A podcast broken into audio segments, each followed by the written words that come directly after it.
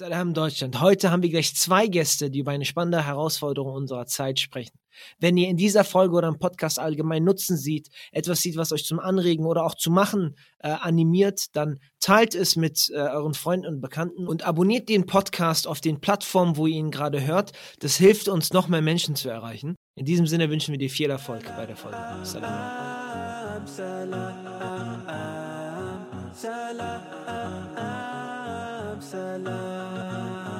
Okay, Bismillah, wir sind äh, wieder live und diesmal äh, äh, Premiere eigentlich, denn wir haben ein Dreiergespräch, Alhamdulillah. Bevor ich aber in die Vorstellung gehe, äh, jetzt kann ich euch natürlich nicht direkt ansprechen, aber äh, ich frage in die Runde und die erste Person, die antwortet, da, darf dann das Wort ergreifen.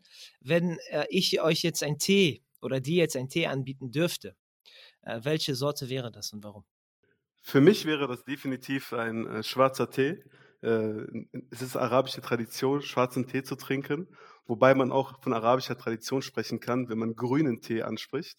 Denn die Marokkaner lieben ja ihren grünen Tee, ihren grünen Minztee. Und äh, da ich so ein bisschen beides kombiniere, dadurch, dass ich mit einer Marokkanerin verheiratet bin, liebe ich einfach mittlerweile beides. Also ich könnte mich nicht entscheiden. Manchmal ist es so ein schwarzer Tee, der einen so aufweckt und manchmal so ein schöner marokkanischer Minztee, der einen so ein bisschen runterholt. Möge Allah Vater dich immer, immer recht leiten und auch zum grünen Tee führen. Das ist äh, hoffentlich eine beste Entscheidung. Amen. Ja. ja, bei mir ist das eigentlich auch Minztee. Ähm, den bin ich jedenfalls gewohnt. Ich muss aber dazu sagen, ich habe früher gar nicht so viel ausprobiert und mittlerweile, du kannst ja mittlerweile alles kaufen, mag ich äh, Joghurt Kirsche. Gefällt mir eigentlich ganz gut, ja. ohne, ohne Zucker.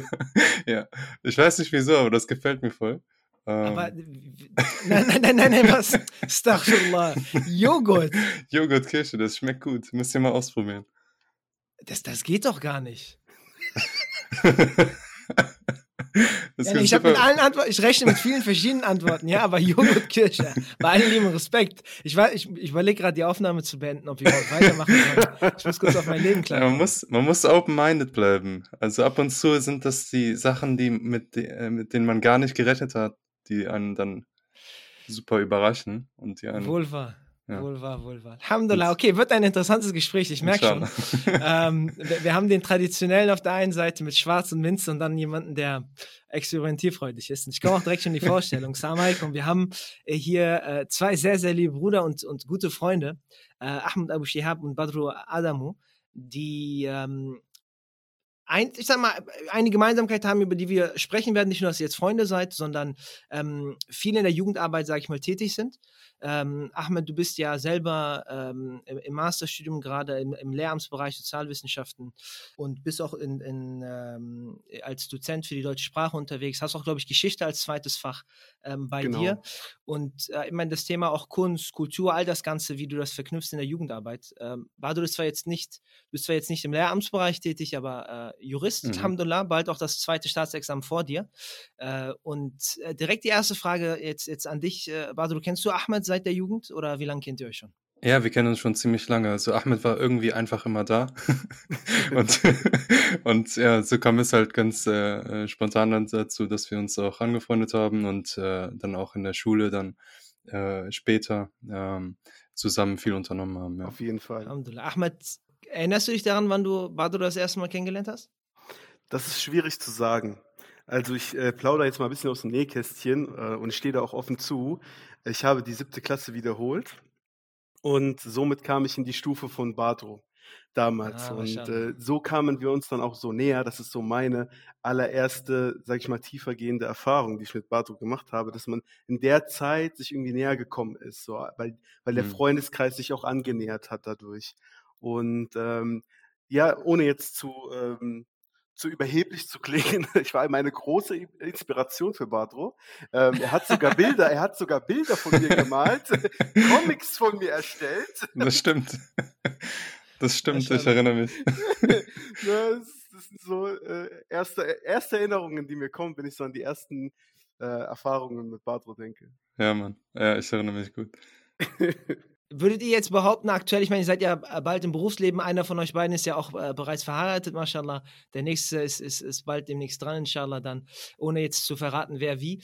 Ähm, aber äh, äh wenn ihr zurückblickt, vermisst ihr die Jugendzeit? Äh, ist ja, wird ja immer gern mit einer beschwerdenfreien Zeit verknüpft. Ähm, mhm. Wenn ihr die Zeit zu, zurückdrehen könntet, würdet ihr das tun oder sagt ihr, Khalas, das ist ein abgeschnittener Punkt, man ist dran gewachsen, jetzt geht es darum, äh, weiter das Leben zu führen? Mhm. Weißt du, äh, Bruder, wenn ich mit Bartoro abhänge, ja, habe ich irgendwie sehr häufig das Gefühl, nicht immer, aber sehr häufig das Gefühl, dass diese Zeit noch gar nicht vorbei ist. Hm. So einfach, weil wir uns schon so lange kennen. Mal mehr, mal weniger. Vor allem in den Zeiten, wo wir uns mehr Zeit füreinander nehmen, so längere, also ein bisschen länger miteinander, miteinander abhängen. Oder wir waren auch schon gemeinsam auf, äh, auf Reisen. Da merkt man, wie diese Zeit, die, sagen wir mal, damals begonnen hat, weitergeht, auf eine andere Art und Weise. Das heißt, ich, würde, hm. nicht, ich würde nicht von einer Phase der Jugend ab, äh, sprechen, die jetzt abrupt geendet hat, sondern es gab einen Übergang zu einer Phase, wo wir etwas erwachsener wurden, aber irgendwie dieses Jugendliche nicht mehr, also nicht verloren mhm. haben, nicht aus den Augen verloren haben, würde ich jetzt mal behaupten. Was denkst du, Bato? Das stimmt, also das geht mir häufig auch so, wenn ich äh, mit äh, bestimmten Freunden unterwegs bin. Auf der anderen Seite gab es aber auch eine Zeit, an die man sich gerne zurückdenkt, wo man einfach äh, von der Schule nach Hause kam, seine Hausaufgaben mal gemacht hat, mal nicht gemacht hat und sich dann an die Glotze gelegt, äh, gesetzt hat mit äh, Freunden dann und äh, danach dann irgendwie rausgegangen ist, ein bisschen zusammen gespielt hat. Also das war schon eine ja, unbeschwertere Zeit, an die man sich äh, gerne zurückdenkt, äh, an die man gerne äh, sich erinnert auch. Und äh, wenn, wenn ich da jetzt einhake direkt, ähm, wie, wie wichtig findet ihr, weil wir wollen ja gleich ein bisschen über Jugend sprechen, ja, ähm, sag ich mal, äh, Konzepte, Konzepte rund um das Thema. Ähm, wie wichtig findet ihr das gerade in dieser äh, Phase? Ich meine, jetzt gibt es eine Einzelfreundschaft, ne, aber es gibt auch dieses Konzept, wo, so finde ich wenigstens, habt ihr das jetzt eben beschrieben, wo man sich geborgen fühlt. Ne? Wo, hm. wenn ein Ahmed jetzt sagt und sagt, schau mal, wenn ich jetzt mit Baduro bin oder allgemein, äh, dieses Gefühl, ja, was man auch relativ früh ähm, äh, dann lernt einfach, wenn man frühe Freundschaften macht, wenn man eine Gemeinde um sich herum hat, die, die einen auffängt letztendlich und dieses Wohlbefinden auch einpflegt, ähm, weil der Mensch neigt ja dazu, ne? Ähm, äh, sich mit anderen Menschen zu umgeben. Ähm, wie wichtig findet ihr das, dass man solche Räume find, äh, anbietet. Ich meine, die Schule ist einer dieser Räume, dann gibt es Sportvereine, ist noch so ein Raum, wo man das finden kann, dann gibt es ehrenamtliche Aktivitäten, wo noch ähm, äh, äh, Platz ist für, für solche Freundschaften, wo man diese Erfahrungen letztendlich macht. Ähm, mhm. Wie, wie äh, äh, wichtig findet ihr das? Ähm, und vor allem glaubt ihr, dass wir Jugendlichen heutzutage, gerade wo die Welt so digital ist, genug solche Räume bieten? Ist direkt eine Frage gehen wir direkt in die Tiefe rein, aber Badro, wenn du deine Ansichten mitgehen kannst. Ja, ich glaube, das ist super wichtig. Es ist auch essentiell. Ähm, ich denke auch, dass wir äh, heute viele Jugendliche haben, die von äh, Eltern von einem von einer Veranstaltung zur nächsten, seien das Musikveranstaltungen oder ähm, eben äh, Schulen, Musikschulen und Sportvereine von einem zu anderen dann geschickt werden und gar nicht so viel Zeit haben, um auch zu erkennen und herauszufinden, was mag ich eigentlich, was möchte ich eigentlich. Und ähm, ich glaube, dass äh, diese Räume da manchmal äh, heute fehlen, auch dadurch, dass man gar nicht mehr so häufig rausgeht und ähm, dass man dann als äh, große Geschwister dann eben äh, die Leute an, der Hand, an die Hand nehmen muss und äh, sagen muss, hey, es ist eigentlich auch gut, mal einfach Langeweile zu haben, einfach mal ähm, nachzudenken, einfach mal ein bisschen Zeit für sich zu haben. Und ich glaube, dass das manchmal heute fehlt. Ich finde, das ist äh, auch essentiell. Ja, im Grunde genommen wollte ich, äh, würde ich dir, Badro, sehr äh, zustimmen in diesem Punkt. Ähm, ich denke auch, dass diese Räume ähm, heutzutage fehlen oder besser gesagt äh, nicht mehr wahrgenommen werden. Ne? Dass man nicht mehr so großen Wert darauf legt, sich auch wirklich in, im Real Life zu treffen als Jugendliche. Dass sehr viel, wie gesagt, wie es auch schon erwähnt wurde, ne, dass in Zeiten der Digitalisierung digitale Räume werden als auch als Ersatz genutzt, um sich zu connecten, um miteinander äh, zu kommunizieren, sich auszutauschen. Ne? Man spricht hier auch von so, sogenannten sozialen Medien. Und ich glaube, dass wir das heute mehr denn je brauchen, diese Räume, von, von denen eben gesprochen wurde. Und ich kann mich auch an unsere, an unsere Zeit damals erinnern, vor, äh, lass mich nicht lügen, so 20 Jahren, also auf jeden Fall in Zeiten der, der äh, Bilal-Moschee, wo noch sehr viele Veranstaltungen auch in Präsenz stattgefunden haben. Ich rede jetzt nicht nur von Corona, sondern ich rede auch wirklich von vielen, vielen Jahren zurück. wo dann auch das Monatsseminar, was ganz vielen älteren Muslimen in Deutschland noch bekannt ist, welches in, also monatlich in Aachen stattgefunden hat und was viele verschiedene Muslime angelockt hat, ähm, wirklich ein Highlight war, ja, das Monatsseminar. Dann gab es auch ein Jahresseminar, wo auch Muslime aus ganz Deutschland, selbst aus dem Ausland kamen, um daran in Aachen teilzunehmen. Und das war für uns als Jugendliche wirklich ein besonderes Erlebnis, weil die Menschen kamen zusammen und vor allem kamen sie zusammen, um sich islamisches Wissen anzueignen. Und es war nicht nur ein Raum, wo man islamisches Wissen gesammelt hat, sondern wo man auch sozial miteinander viel mehr zu tun hatte. Man hat sogar gemeinsam in der Moschee übernachtet, was heute ja schon fast undenkbar ist. Und das war einfach, das waren Dinge, das waren Erlebnisse, die meine Jugend auf jeden Fall sehr stark geprägt haben. Und wenn wir jetzt gerade, wo du es gesagt hast, du hast gesagt Erlebnisse, ne? Und wenn wir jetzt darauf achten, ich meine, äh, natürlich die digitale Welt hat viele Vorteile, gar keine Frage. Ich denke jetzt gerade nur zurück als als Jugendlicher, wie man solche Erlebnisse, die man digital hat, ohne sie jetzt unterzubewerten, ähm, aber ob das überhaupt reale Erlebnisse in dem Sinne sind. Weil, äh, jetzt, wenn ich jetzt nur an die aktuelle Phase zum Beispiel denke, ich weiß, dass es sehr viele Momente gibt, wenn ich zum Beispiel auf mein Smartphone schaue, ähm, auch auf digitalen Events bin, wo ich denke, boah, ist krass. So, da war schön für diesen Moment. Aber das ist nicht etwas, was sich einprägt. Das ist so, in dieser Sekunde habe ich das gesehen, 20 Sekunden später sehe ich das und dann mhm. geht das mhm. einfach immer so weiter. Es ist eine konstante Schleife. Ähm, und ich fand es so schön, Badr, als du das gesagt hast. Äh, wir haben verlernt, äh, lang, äh, Langeweile mhm. zu haben und damit klarzukommen. So. Ähm, und, und, das führt auch äh, konstant dazu, dass man A, nicht zur Ruhe kommt, finde ich, ne? gerade wenn man am Kämpfen ist mit dem, mit dem Handy und, und all das Ganze, dass man nicht mhm. zur Ruhe kommt. Und B, obwohl man nicht zur Ruhe kommt, trotzdem hat man keine, emotionalen Bindungen letztendlich. Das hm. ist halt sehr oberflächlich und ich, ne, als, als Jugendlicher kann ich mir vorstellen, wäre natürlich jetzt optimal, wenn wir tatsächlich jemanden hätten in der Altersklasse, aber vielleicht von euren Eindrücken habe ich das Gefühl, dass man so ein bisschen verloren ist. Ne? Also das ist dieses, die, die, das Board ein, auch, auch ähm, teilweise in, in der Aktion, wie ich das sehe, ist, Leute wissen, sie, sie sollten glücklich sein oder sie sollten ähm, äh, zufrieden sein mit dem, was sie haben hin und her. Und das ist ähm, auch etwas, wo, wo man sich anstrengt hinzukommen, aber die, wenn man ein bisschen tiefer dann spricht, zumindest mit Einzelnen, merkt man relativ schnell, weil ihnen einfach diese Erfahrung fehlt, da mhm. hinzukommen. Und das ist nur etwas, was von außen mittlerweile auf einen eingedrückt wird, ähm, dass, dass, das halt so eine Schale ist, ja, die, die nicht mehr da ist bei, bei Jugendlichen. Und ich finde auch extrem, ähm, ist meine Meinung, dass das ähm, wenig, also zu, wir noch zu wenige Vorbilder haben, ähm, das auch schwer ist für Jugendliche, da, da rauszukommen oder einen richtigen Weg letztendlich zu finden. Äh, Badr, wie, wie, in, deiner, in deiner Jugendarbeit, wie findest ich will jetzt nicht sagen, dass Jugendliche verloren sind, das ist gar nicht meine Aussage, sondern ich, ich finde einfach gerade, wenn man nicht, mehr, nicht, mehr, nicht mehr so viele Räume hat, diese Erfahrung zu machen, wie ihr das gesagt habt, fällt es noch schwieriger, weil man hat die Information, dass man so sein muss, man hat aber nicht die Erfahrung, so zu werden letztendlich. Ja, das stimmt. Also, ich habe mich, ähm, grade an einen Freund erinnert, der, ähm, Pfadfinder ist, auch ein Leiter einer Pfadfindergruppe. Und, ähm, er hatte damals gesagt, die Jugendlichen viele Jugendliche heute, außer eben Menschen in diesen Pfadfindergruppen, die wissen gar nicht mehr, was Zelten ist zum Beispiel.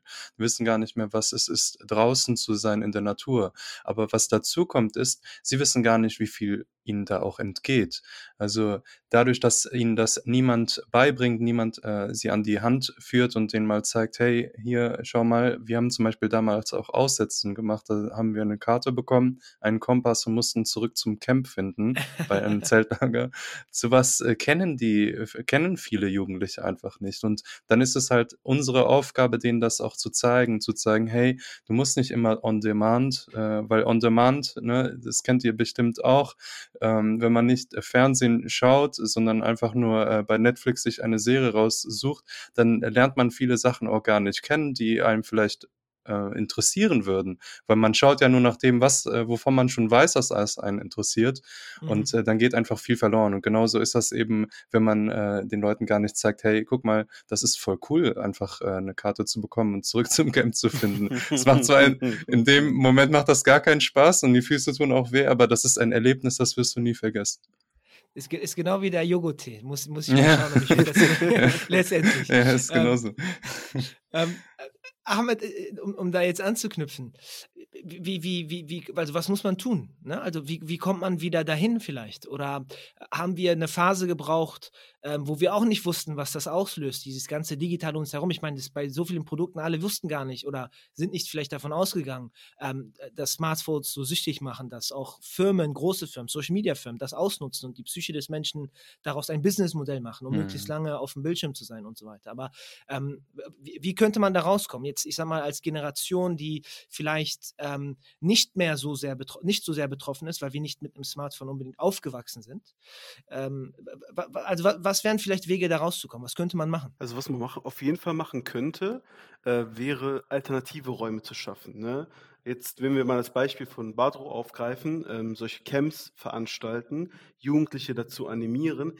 Ich glaube wirklich tief und fest daran, dass Jugendliche auf sehr, sehr viel Bock haben, mhm. aber zu sehr wenig animiert werden. Ja, dass sie mal schnell mit dem, ähm, sag ich mal, mit dem Smartphone einfach, ähm, wie sagt man, ähm, beschäftigt werden, ähm, ne, dass sie sozusagen dann das Smartphone in der Hand haben. Kindern wird ja mittlerweile schon das Smartphone in die Hand gedrückt, damit sie so ja, einfach leider. beschäftigt sind. Ne? Und deswegen sehe ich da bei uns, vor allem der Generation, die noch sehr nah dran ist an dieser, sag ich mal, Teen, Teen-Generation, ne? Teenager-Generation, also zwischen 13 und 20, sage ich jetzt mal, wir müssen einfach ein Auge dafür haben. Was könnte die begeistern, ja? Weil je weiter man entfernt ist, jetzt auch vom Alter gesehen, von der Generation her, desto schwerer fällt es natürlich einem, sich in die hineinzufühlen. Ne? Badro und ich zum Beispiel, wir haben das noch erlebt, Schüler VZ. Ja, das, das, war, das waren so unsere Anfänge, ne? Dann kam Facebook, ne? Wir haben, wir sind nicht mit TikTok in die, auf die Welt gekommen, ne? Es gibt jetzt oh, wow. Generationen, die sind so Generation TikTok oder Generation Insta. Wir waren damals noch Generation SchülerVZ. Ne? Deswegen, aber wir hatten noch so diese Möglichkeit, davon zu entfliehen. Ja, bei uns war das halt zu Hause. Ja, wir hatten, ähm, das betrifft wahrscheinlich uns alle drei. Wir hatten ein Modem zu Hause. Ja, ne, ich erinnere mich noch, die erste Website, die ich dann zu Hause aufgeschlagen habe, war togo.de. Und, und hm. subhanallah. Krass, das war bei mir genauso. Echt? Und dann, ja, aber dann habe ich aus Versehen nur ein G geschrieben und dann kam äh, ein, ein Land, das Land Togo. Togo, ne? ja. Ja. ja, und das ist halt so, deswegen bei uns war das, wir waren von Natur aus, sage ich mal, von der, von, von, von der Natur des, der, der Umstände her gesehen, beschränkt. Wir hatten es zu Hause, aber wir hatten nicht das Smartphone, womit wir überall äh, ins Netz gehen konnten. Und das sehe ich tatsächlich schon als äh, Privileg, ne? dass wenn wir rausgegangen sind auf den Bolzplatz oder auf den Spielplatz, dann war vorbei. Dann waren wir wirklich nur da. Wir waren mhm. anwesend. Wir waren nie abwesend. Und wir, wir müssen Räume für die Jugendlichen schaffen, die sie dazu verleiten, wieder mehr anwesend zu sein, mehr im Hier und Jetzt zu leben. Und ähm, direkt, direkt da anknüpfend, ja, weil ähm, das ist natürlich äh, der Anfang. Ich behaupte sogar früher schon, auch die Angebote, wie wir früher hatten, und das wurde jetzt nur intensiviert durch die neue Generation und die, die neuen Technologien, die wir haben, hatten die vorherigen Generationen nicht das größte Interesse, die Jugend vorzubereiten auf was auch immer. Kann dahingehend geschuldet sein, weil sie sowieso beschäftigt waren, erstmal in Deutschland anzukommen, kann mhm. dahingehend äh, sein, dass sie klarkommen mussten auf ihr Leben, andere Probleme hatten, an das Jetzt-Denken, an, an, an die Existenz, an die Grundlagen und all das Ganze. Aber ich glaube, in dieser Phase und auch gesteigert durch die Digitalisierung und alles, haben wir einen großen Split, wenn wir in viele Gemeinden reinschauen, zwischen der, äh, man hat immer, es soll auch überhaupt nicht negativ sein, aber die, der in Anführungszeichen ältere Vorstand, ja, die mhm. älteren mhm. Leute. Äh, und dann haben wir eine Generation, die mit so vielen äh, Techniken und Tools ausgestattet ist, aber zwischenmenschlich oder, oder diese Soft Skills, die man hat, sehr unsicher sind, nicht wissen, wie sie damit umgehen sollen, viel Potenzial haben, aber das nie gefordert wurde und jetzt dadurch, dass noch mehr Technologien da sind und die fast alles von einem abnehmen, noch weniger drauf haben und noch weniger vorbereitet sind. Ja, das Selbstbewusstsein und andere Themen. Das ist jetzt eine sehr, sehr, wie sagt man, ähm, äh, äh scharfe äh, These mm, letztendlich. Mm. Aber ähm, äh, Badro, bestätigst du das? Auch, ich meine, du hast ja auch Jugendarbeit im Moscheeumfeld und all das Ganze. Ähm, hm. Und äh, wie viel wir dadurch auch verlieren letztendlich, eine selbstbewusste Generation zu haben, die auch eine gewisse Identität dann letztendlich, äh, nicht doch stolz ist, diese Identität auszuleben hm. äh, und, und zusammenzuhalten in dieser Gemeinschaft. Ja, ich glaube, äh, dass es sehr wichtig ist, ähm, die äh, Leute auch abzuholen und nicht abgehängt äh, zu werden. Durch äh, Technik, dass man eben, äh, wie Ahmed auch eben beschrieben hat, den Leuten auch einen äh, Raum gibt und äh, in diesem Raum dann eben auch nicht zu kurz kommt, auch eine Identität zu entwickeln. Und äh, die Identität, die entwickelt man, indem man den, äh, den Bezugspunkt auf äh, das Hier und Jetzt legt. Das heißt, auch den Bezugspunkt auf Deutschland legt. Äh, ältere Generationen, wie du eben gesagt hast, hatten so Grundlagenarbeit zu erledigen und da kam dann eben das, äh, das Leben im Hier und Jetzt manchmal vielleicht, ähm, obwohl, nee, sie haben ja schon ähm, äh, notwendigerweise halt eben bestimmte Dinge ähm, machen müssen, um äh, den Bestand zu äh, schützen und auch die Existenz zu schützen. Also sie haben schon in, im Hier und Jetzt gelebt, aber sie haben nicht äh, in dem Hier und Jetzt in dem Sinne gelebt, dass sie ähm, sich verbinden und Bezug finden zur, äh, zur Gesellschaft. Mhm. Teilweise, nicht überall. Und ähm, dadurch hat dann eben die Generation, die danach kam, die ja äh, hier geboren ist, die hier ähm, auch äh, Deutsch ähm, äh, ja als Muttersprache dann eben hatte, ähm, die ganzen Freunde in Deutschland hatte, diese Menschen, ähm, die haben dann viel eher etwas äh, damit anfangen können, ähm, aber noch nicht durch die Eltern dann die, die Weisung bekommen oder die Richtung, so du musst auch äh, hier etwas schaffen. Also viel, oftmals ist das verloren gegangen, in manchen Familien leider natürlich ähm, Chancenungleichheit auch äh, bedingt. Ähm, mhm. Die Eltern konnten dann nicht mit denen die Hausaufgaben äh, kontrollieren etc. Ähm, aber da ist dann für uns als äh, ältere Generation dann umso wichtiger, ähm, die Menschen dann, obwohl wir sind jetzt auch nicht so alt, aber auch äh, zu, auch zu, zu begleiten und äh, klar zu machen, hey, du lebst in Deutschland und hier wirkst du und hier wirst du wahrscheinlich auch äh, die nächsten 80 Jahre sein. Deswegen mach etwas und mach etwas auch aus dir und nutze die Möglichkeiten, nutze die Chancen. Und äh, das finde ich ist sehr, sehr wichtig. Und dann, äh, so entwickelt man auch eine Identität als äh, jung, muslimisch und deutsch. Und das finde ich ist super wichtig.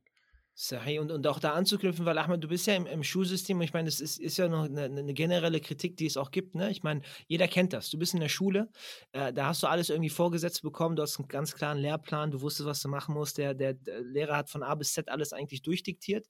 Dann kommst du irgendwie in die Studienwelt oder sonst wo und dann kommst du erstmal nicht klar auf dein Leben, weil du gar nicht weißt, was du machen sollst. Ne? Das heißt, du wirst auch von, von sowohl wie gesagt, immer noch meine scharfe These, von unseren eigenen Räumen, familiären Räumen, gemeinschaftlichen Räumen, wie auch immer wir sie nennen, ähm, im äh, äh, islamischen Kulturraum oder ähm, im islamischen Raum letztendlich, äh, nicht wirklich befähigt, aber auch ähm, äh, gesellschaftlich, schulisch wirst du auch nicht unbedingt befähigt, sodass ähm, ja, man keine Verantwortung in die Hand gedrückt bekommt. Ja, und äh, wie wichtig siehst du das oder vielleicht auch in deinem Stil später als Lehrer, nicht nur irgendwie zu sagen, lern A und B, dann schreib einen Test oder, oder sonst was, sondern denen ein Verantwortungsgefühl auch mitzugeben, um dadurch ihr Potenzial auch zu entfalten. Ob das jetzt äh, muslimische Jugendliche sind oder ein Schüler, ist ja, ist ja erstmal wurscht, ne? ist ja sehr egal. Sondern äh, wie wichtig das eigentlich ist, auch in frühen Jahren, weil wenn ich an mich zurückerinnere, pff, wann wurde mir Verantwortung in die Hand gedrückt? Also um ganz ehrlich zu sein, ne? wenn ich jetzt nicht,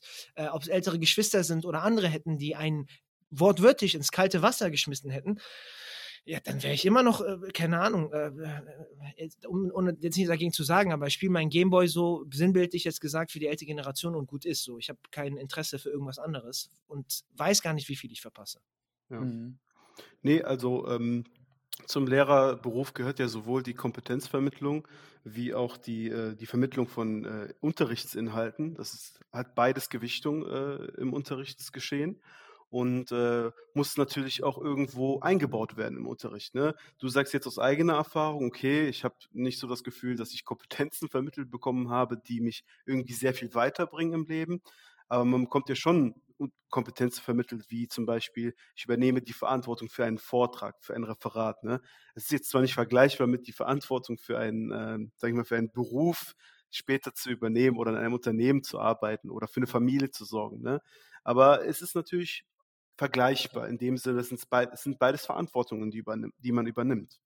Und ähm, genau, und das zweite ist die Befähigung. Du hast von einer Befähigung gesprochen.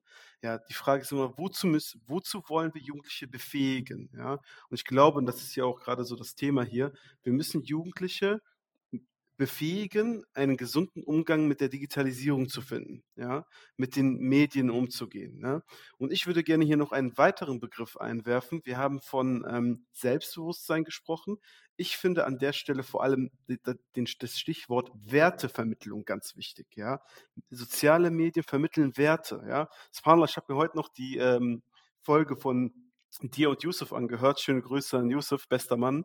Ähm, der wirklich, also, wo ihr auch darüber gesprochen habt, ähm, wie soziale Medien oder was in sozialen Medien funktioniert. Ja? Und meistens sind es halt so, sorry für die, für die Ausdrucksweise, Bullshit-Inhalte, die die Jugendlichen dann konsumieren, ja, die dann hohe Klickzahlen haben, wo natürlich auch unsere Jugend, die muslimische Jugend, stark von beeinflusst ist. Ne? Aber dann weniger so Videos, wo es dann darum geht, vielleicht auch auf eine unterhaltsame Art und Weise, wichtige Werte zu, zu vermitteln. Ne?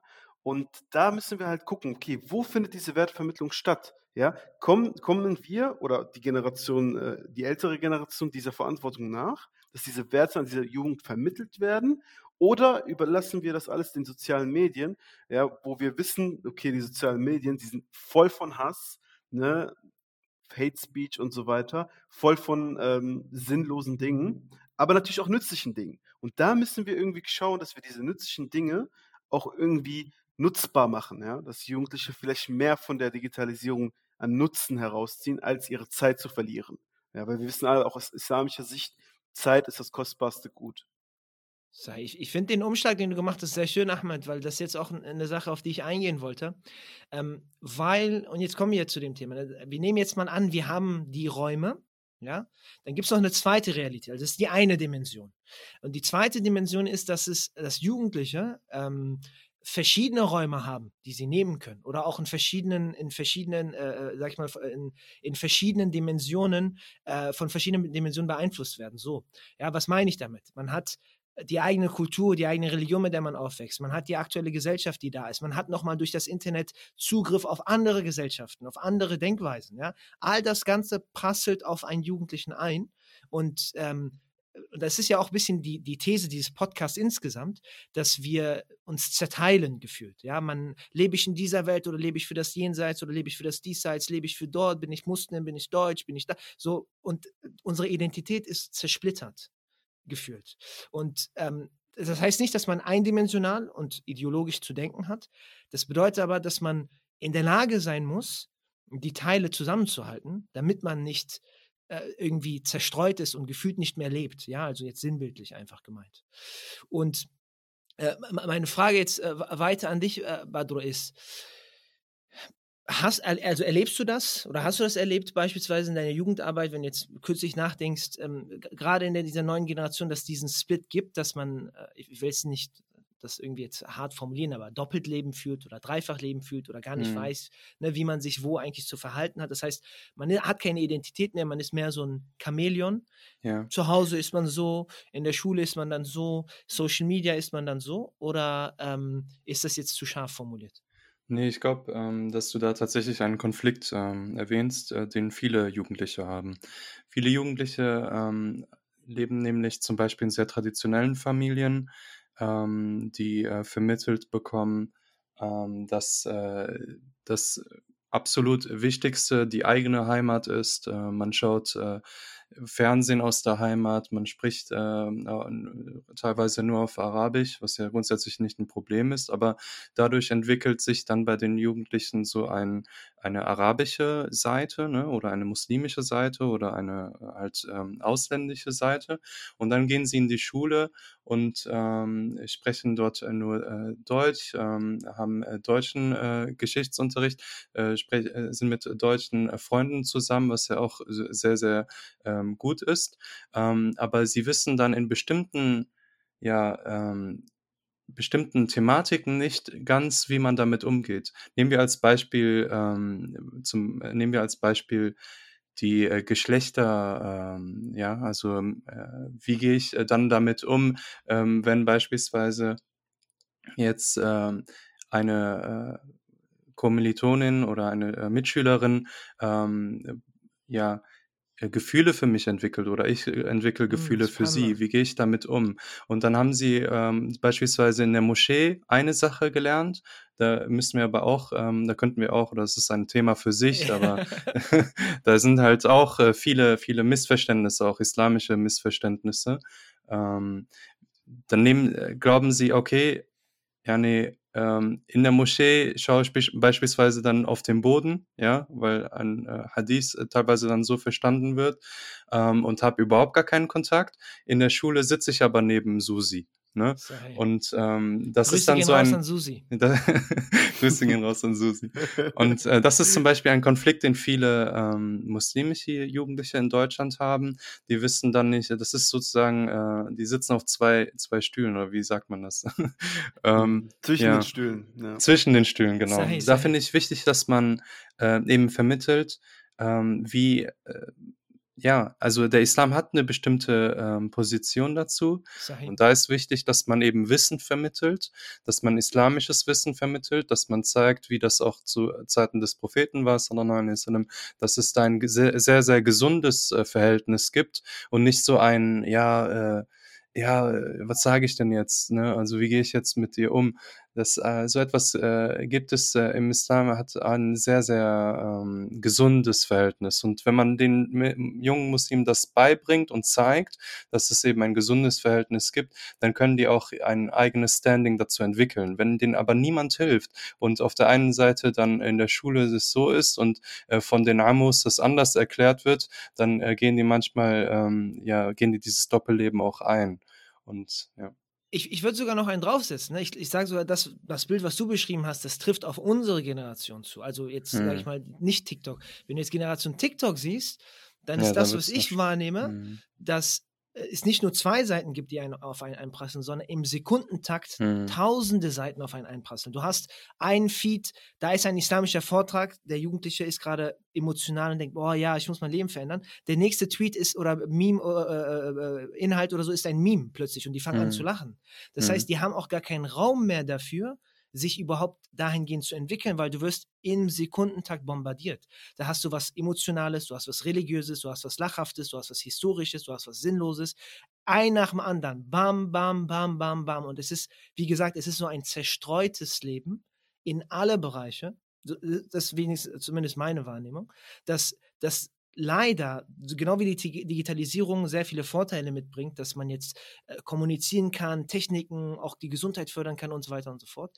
Zwischenmenschlich, da auch ein weiteres Extrem eben entstanden ist, dass diese, dieser Spalt, der bei uns vielleicht da war, dieser einfache Split zwischen Moschee-Muslim oder ich fand dieses Beispiel schön, ne? in der Moschee bist du so, in der Jugendklasse ist das Mädchen, sitzt das Mädchen direkt neben dir. Was machst hm. du jetzt damit? Was, hm. ne? ist, ist das überhaupt Problem? Ist das kein Problem? Überhaupt darüber zu sprechen. Stattdessen, was halt passiert wurde, ist, aber jetzt such dir, such dir zwei Extreme aus. So, entweder bist du links oder rechts. Ja, ja, genau. Musst, musst du selber damit klarkommen. Ich finde, das hat sich sogar, ist, ist noch extremer geworden, weil du hast nicht mehr diesen diesen einen Spalt, du hast tausende Spalte plötzlich und du weißt gar nicht mehr, ist das jetzt korrekt, ist das nicht korrekt und so weiter und so fort. Und Ahmed, dich jetzt äh, quasi da, da anzuknüpfen. Ähm, ich kann auch was dazu sagen direkt. Also, gerne, gerne.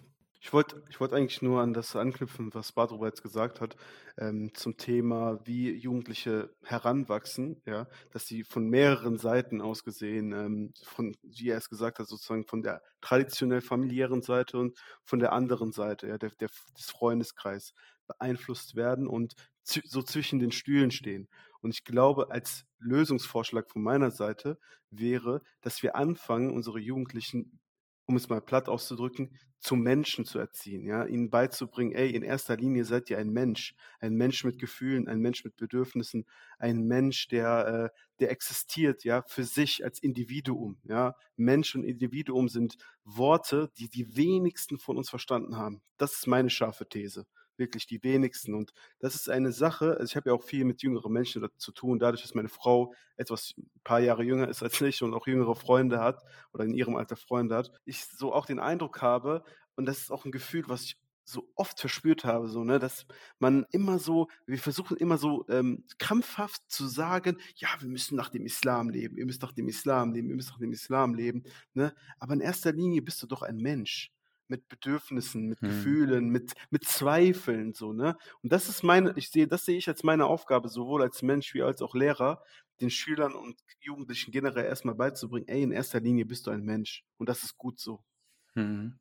Ich, ich, ich glaube, wenn man, ähm, äh, ich kann mir vorstellen, dass das für viele jetzt so, hä, wie, wie sein kann. Ich glaube aber, wenn man sich zum Beispiel mit, mit, der, mit, der, ähm, mit der Geschichte des Propheten beschäftigt, dann ist, ist seine, seine Leadership-Qualität oder sein, sein, sein, ein, das Vorbild sein, wie er halt ist, ist, dass er, glaube ich, diese Brücke, die du gerade versucht hast zu beschreiben, Ahmed, sehr, sehr gut schlagen konnte. Mhm. Und zwar, natürlich hatte er feste Vorgaben. Er hat uns den Islam gebracht, ja. Aber er hat diese Brücke geschafft, äh, geschafft sehr oft, und das sehen wir in vielen ähm, äh, Geschichten der, der, der Gefährten, ähm, die sagen, ähm, dass ich mich in diesem Moment so gefühlt habe, aber er den perfekten Vorschlag ge gegeben hat, den perfekten Ratschlag gegeben hat, wie ich zu diesem Islam finde, äh, mhm. äh, letztendlich. Und ich, das passt auch sehr gut, weil ich äh, knüpfe jetzt mit, mit ähm, einen weiteren, äh, mit einer weiteren These an, ähm, äh, äh, für dich, Ahmed, direkt wieder. was ich sehe, oder wenn ich, wenn man jetzt rückblickend betrachtet, ja, wir sind jetzt in der modernen Welt. Vor 30, 20 Jahren, 15 Jahren sah die Welt für uns ganz anders aus. Und auch in 15 oder 20 Jahren sind wir in etwas, was die Leute heute, also in der informationsgeleiteten Welt, postmoderne Welt, wie auch immer du das sprichst, mhm. ähm, da sehe ich einfach nur historisch, ähm, wenn ich es wieder vereinfachen darf auf zwei Punkte, äh, nehmen wir jetzt mal äh, ähm, Gesellschaft, Mehrheitsgesellschaft oder, oder quasi die Entwicklung der Welt auf der einen Seite und dann hat man Identität, kulturell, religiöse Wurzeln auf der anderen Seite oder sagen wir, machen wir es noch, noch einfacher, religiöse äh, Komponente auf der einen Seite. Historisch gesehen, wenn ich nur die Zeitschiene mir achte, ohne, das, ohne jetzt zu sagen, der Islam ist ein festgefahrenes Konstrukt und der, das ändert sich überhaupt nicht, aber ich würde behaupten, der Kern, der Glaube des Kerns, ja, wird der gleiche sein. Wir werden nicht in 100 Jahren an, anders beten, ja. Also der, der Kern dieser Glaube ist der gleiche, ähm, aber die Gesellschaft ändert sich. Hm. Und wie wichtig ist es, diese Kompetenz auch zu haben für die Leute in unserer Generation, diese Brücke immer schlagen zu können und das auch vor allem erkennen zu können. Hm. Ja. ja. Diese Leute, ja. wie im Vorbild des Propheten, auf diesen Kern bringen zu können. Dass wir wissen, okay, die Gesellschaft ist so, der Mensch ist so und reagiert so drauf, wie du das sagst, äh, Ahmed. Aber dann eben sagen zu können, schau mal, ich weiß, wie ich zu reden, wie ich diese, auch welche Erfahrungen ich diesem Jugendlichen zu geben habe, damit er zu diesem Kern findet. Ja. Mhm. Badru, möchtest du, möchtest du dazu was sagen? Ähm, ja, ich möchte dazu sagen, dass es ähm, sehr wichtig ist, dass die Leute ähm, eben verstehen und dass äh, junge Menschen verstehen, dass äh, Islam nicht schwarz-weiß ist. Und das ist genau das, was du sagst. Also, Alhamdulillah, äh, unsere Religion hat äh, seine Kern, seinen Kern und er ist äh, unerschütterbar. Und das ist der Glaube an Allah und an äh, seine Bücher und seine Propheten. Ähm, aber im äh, Islam ist eben verankert auch eine Flexibilität, was bestimmte äh, Dinge angeht, äh, was bestimmten Umgang angeht. In, äh, und das ist ja genau das, ähm, was äh, die Menschen auch brauchen, weil die Gesellschaft, wie du gesagt hast, verändert sich. Ähm, heute ist etwas, ähm, äh, wird etwas komplett anders gesehen als noch vor äh, 30 Jahren. Und äh, diese Flexibilität ist notwendig auch für den äh, Menschen, um damit klarzukommen. Ja? Also es ist äh, genau wichtig und Alhamdulillah genau richtig.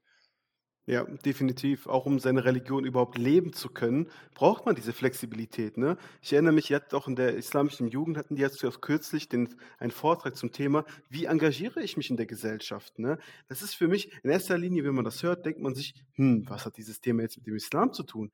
Aber wenn du eine muslimische oder besser gesagt eine islamische Identität entwickelst, ja, musst du doch auch wissen, okay, wie gehe ich jetzt mit dieser Identität in die Welt hinaus? Ja, wie lebe ich überhaupt, wie Badu auch sagte, in Deutschland? Ja, wie lebe ich ein deutsch-muslimisches Leben? Ja, und das, dafür braucht es Vorbilder, dafür braucht es LehrerInnen, die einem sowas mitgeben, ja, die einem Wege aufzeigen, wie man in die Gesellschaft findet, damit man nicht eben dieses Doppelleben führt, in der Moschee bin ich so und äh, außerhalb der Moschee bin ich anders, ja, was wir zu genügend kennen. Ne? Ich bin meinem Vater sehr dankbar dafür, weil er hat mir das schon oft genug vorgelebt und da anzuknüpfen und an euch beide jetzt ähm, äh, die Frage letztendlich zu stellen, weil wir haben viel darüber gesprochen, äh, welche Chancen äh, ergeben sich durch die, durch die neuen Technologien, aber äh, welche, welche vor allem auch äh, sozialen äh, Defizite ergeben sich dadurch. Ähm, und auch, soll auch überhaupt gar nicht irgendwie, dass das jetzt in die Tiefe gegangen sein. Ne? Jedem, jedem ist, glaube ich, bewusst, dass das angekratzt wurde. Und natürlich sind auch mit den neuen Technologien viele Vorteile da. Aber ähm, bei dem Punkt, den ich, oder wo ich euch beide jetzt fragen möchte, ist, ähm, wer soll das machen außer wir? Weil die vorherige Generation, ja, die, die sind müde. Ja, kann man auch nicht übel nehmen, weil die haben geackert, die haben die ganzen Grundlagen für uns gesetzt, ähm, dass wir überhaupt hier einigermaßen gewisse Strukturen haben. Ja? Ähm, auf der anderen Seite wirst du von einem Jugendlichen sehr selten irgendwie jetzt diesen Ansporn sehen oder erkennen, dass er sagt, guck mal, irgendwie, das läuft nicht, ich fühle mich unwohl. Du, ne, die trauen sich ja noch nicht mal, das zu sagen. Das ist ja ein Thema nochmal für sich. Ähm, die Psyche dann der Jugendlichen ähm, und, und, und auch andere Themen wie, wie, wie Mobbing und all das Ganze, was dann in den in, in, in sozialen Netzwerken sonst was stattfindet. Da, da ist nicht diese Kultur des, man darf aufsagen, weil natürlich jeder muss der krasseste sein und richtig gut flexen und so und da ist kein Platz für Schwäche. Auch wenn jeder irgendwie drüber spricht und sagt, wie wichtig das ist. Das heißt, wer sollte da ansetzen, außer jetzt wir drei beispielsweise, die darüber sprechen. Gibt es da überhaupt jemand anderes? Oder ist es von mir übertrieben zu sagen, wenn wir das nicht machen, dann dürfen wir uns auch nicht beschweren darüber, dass das so ist? Würde ich auf jeden Fall diese Frage mit Ja beantworten. Natürlich wir. Ne? Also diese Generation, wie gesagt, wir sind sehr nah dran an der Generation, den sogenannten Digital Natives, sagt man auch. Also die, die, ähm, ich glaube, jemand hatte mir auch mal eine Zahl genannt von, ich glaube, 1994, alle, die so danach geboren wurden, die sind halt so Digital Natives und alle, die davor geboren wurden, sind Digital Cowboys, hieß es, glaube ich. Habe ich mal in einer, hab, wirklich, habe ich mal in einer Fortbildung, ähm, Vorbild mitbekommen, ne? Und die Digital Natives, die wissen halt, wie man, ne, die, die, die haben das mit der Muttermilch aufgesogen, so, ne? Und äh, wir sind halt, wie gesagt, die jetzt vor 94 geboren sind oder um 94 geboren wurden, wir sind einfach nur sehr, sehr nah dran an dieser Generation. Und ähm, das Gute ist, wir haben halt sowohl dieses Digitale noch so richtig mitbekommen, als auch Alhamdulillah in einer sehr geborgenen Gemeinde, in der wir beide aufgewachsen sind, sowohl Badru wie als auch ich, sehr viel auch an Wissen mitgegeben bekommen haben. Weltliches wie religiöses Wissen. Ja? Und diese beiden Komponenten kombiniert sind einfach unschlagbar, wenn man Jugendliche erreichen will und sie für den Islam oder für eine muslimische Identität gewinnen möchte. Hm. Bevor du vielleicht antwortest, Badro, ähm, verschärf mal die These. Ich rede jetzt nicht von einer Person, die komplett inkompetent ist, ne? das, davon rede ich jetzt nicht, aber ähm, müssen wir darauf warten, bis wir komplett solche Leute haben, die so ausgebildet sind, oder fährt der Zug schon an uns vorbei und die neuen Technologien kommen schon, sodass wir dann diesen Wettkampf verlieren? Oder geht es vielleicht nicht einfach darum, ähm, sehr einfache Schritte auch zu nehmen. Und ich mache mal ein einfaches, sinnbildliche, also ein Bild sozusagen, dass wir die Hand reichen an Jugendlichen und etwas mit ihnen machen. Natürlich soll die Qualität da sein, aber dass diesen Ansatz überhaupt schon beginnt. Oder sagt ihr, nee, das äh, führt dann, oder sagst du, Badro, das führt, ähm, das führt auch zu nichts. Nee, im Gegenteil. Also das ist genau, ähm, genau das, ähm, was zum Beispiel auch der Jugendverein gemacht hat in der ich auch lange aktiver, aktiv war, Ahmed auch, ähm, der ich auch aufgewachsen bin, nämlich, ähm, dass da ein Raum ist, wo ähm, die, äh, die Chefe oder eben die Leiter, die Vorsitzenden ebenfalls Jugendliche sind und nur etwas älter als die anderen. Und dann nehmen die jungen Leute das eben auch wahr als, ähm, hey, guck mal, das ist mein älterer Bruder oder meine ältere Schwester, die ist durch das Gleiche gegangen und durch die gleichen Konflikte gegangen, die ich gerade erlebe.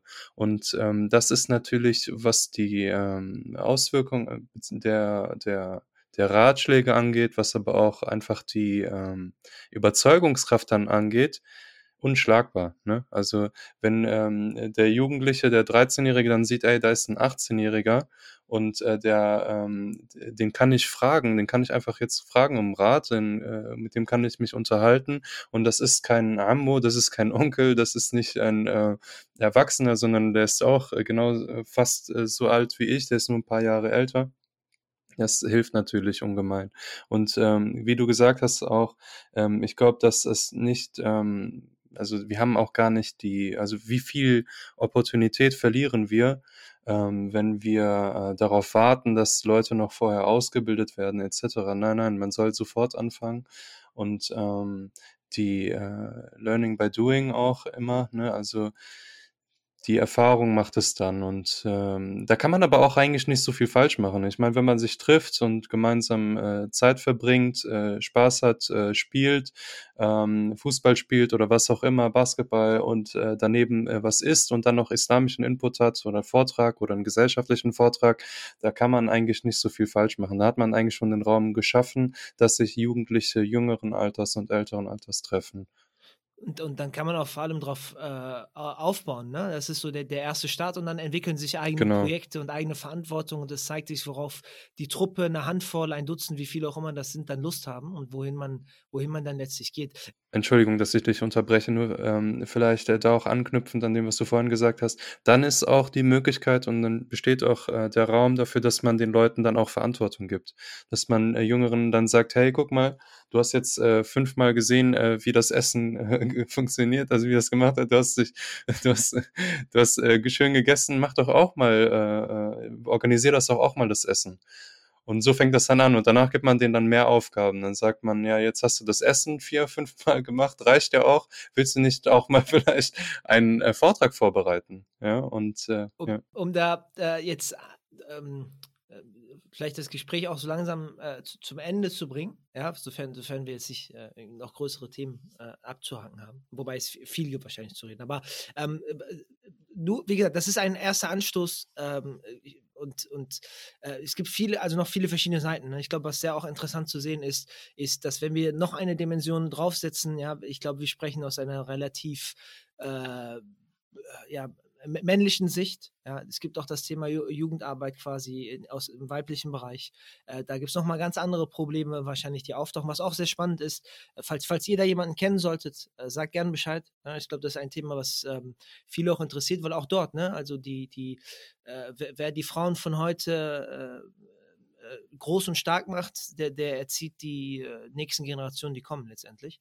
Ähm, und da gibt es viele Bereiche, aber mir war es oder mir war es zumindest sehr wichtig und auch da, dankbar, quasi einen Austausch mit euch zu haben, auch, auch noch die eigene Verantwortung ja, in, in, in Vordergrund zu stellen.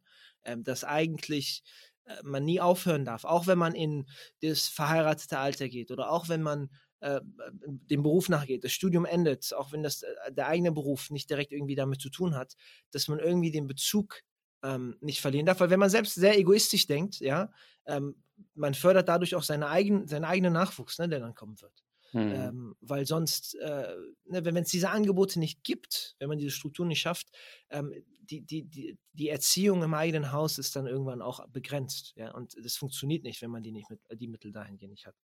Deswegen, ähm, Ahmed, vielleicht an dich und dann Badro, ähm, zum Abschluss noch äh, eine Botschaft, äh, Anekdote, etwas, was ihr mitgeben wollt. Ja, sehr, sehr gerne. Auch im Grunde genommen anknüpfen an das, was du gerade gesagt hast.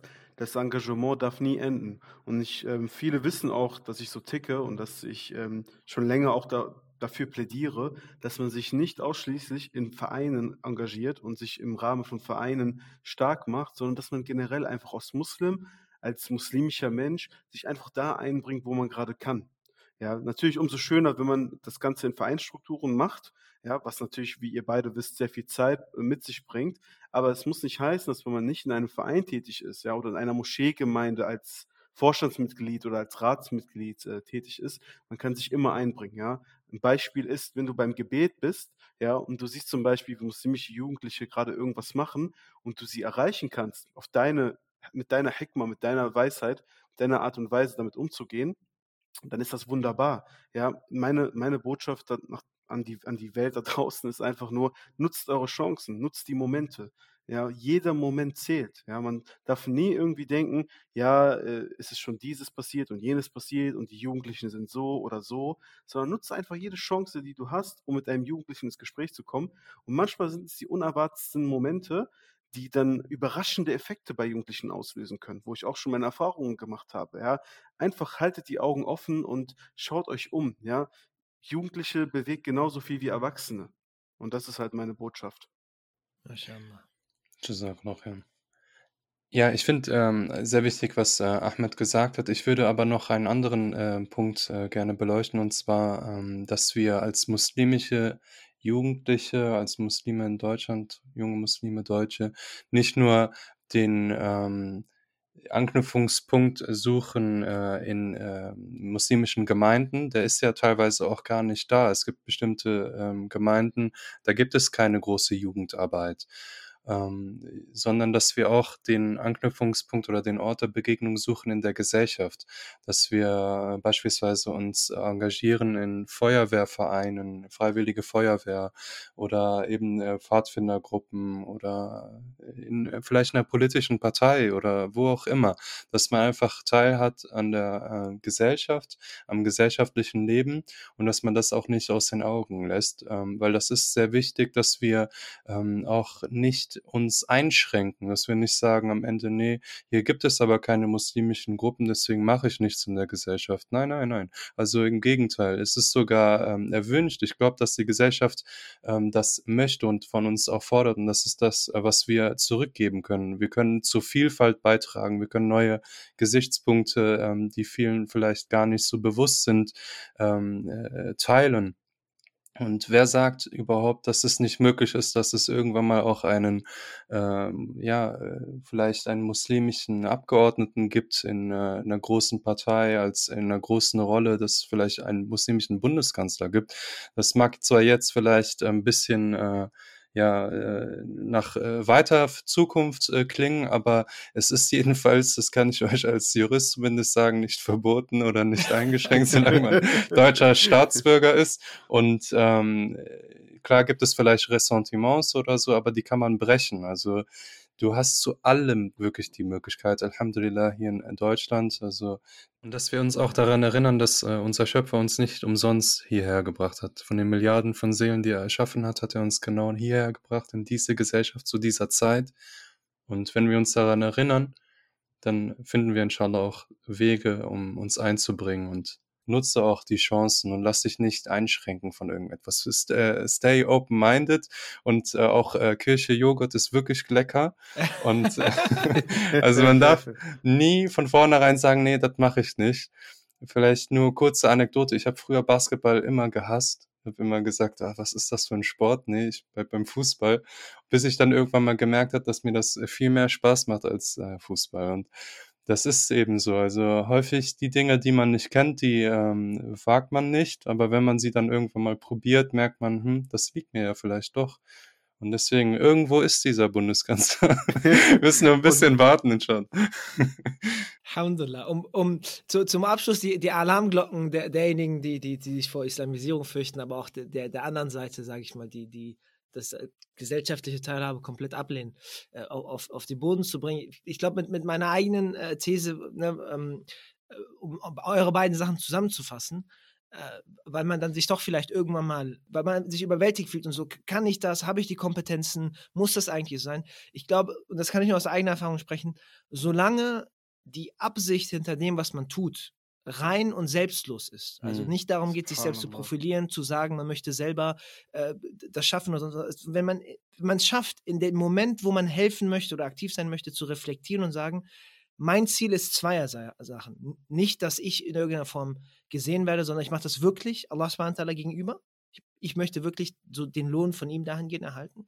Und das, was mir wichtig ist, nicht, dass ich erfolgreich bin sozusagen, sondern mein Erfolg liegt in dem Erfolg der Person gegenüber oder der, der Jugend gegenüber, dann ähm, ich, ich habe zumindest nur gesehen, ja, diese, diese magische, ähm, dieser magische Weg oder diese magische Weisheit, die kommt und die baut man sich dann selber auf.